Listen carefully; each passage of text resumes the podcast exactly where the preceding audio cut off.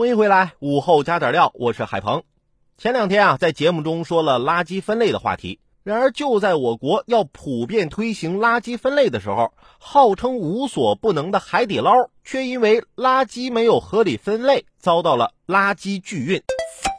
我国啊，已经有多年垃圾分类试点的经验，现在到了质变的时候，需要迎难而上，严格落实，通过有效督促引导，让更多人行动起来，培养垃圾分类的好习惯。近日，浙江杭州海底捞绍兴路店被爆出因垃圾未合理分类，被城管局开出垃圾拒运单。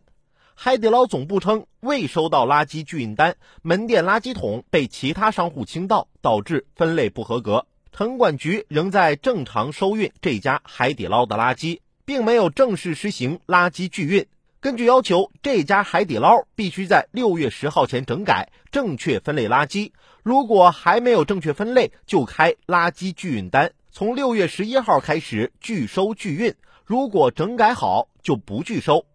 从媒体报道来看，海底捞遭垃圾拒运事件的实际情况与网络传言在细节方面有些出入。相关企业并未被开垃圾拒运单，但确实存在垃圾分类不合格现象，需要进行整改。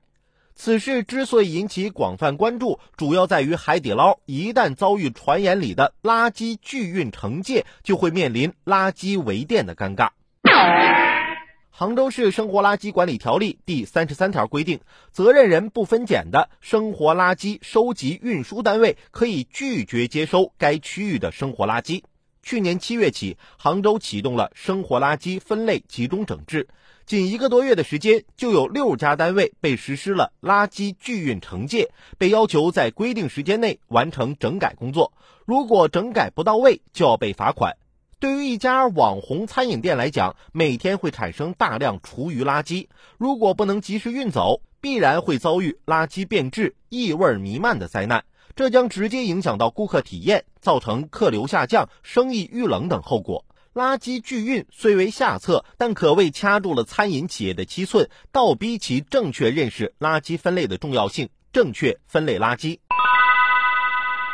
从更广泛的意义上看，对于不按照垃圾分类标准实施垃圾分类的商家、社区，依据相关规定采取对应的处罚措施十分必要。垃圾拒运就不失为一个有效的杀手锏。这一措施除了杭州之外，也被诸如广州、上海等其他一些地方写入了推行垃圾分类工作的相关规定。垃圾分类能否有效实行，关乎民众的生活环境质量，关乎资源的利用效率，也是社会文明水平的重要体现。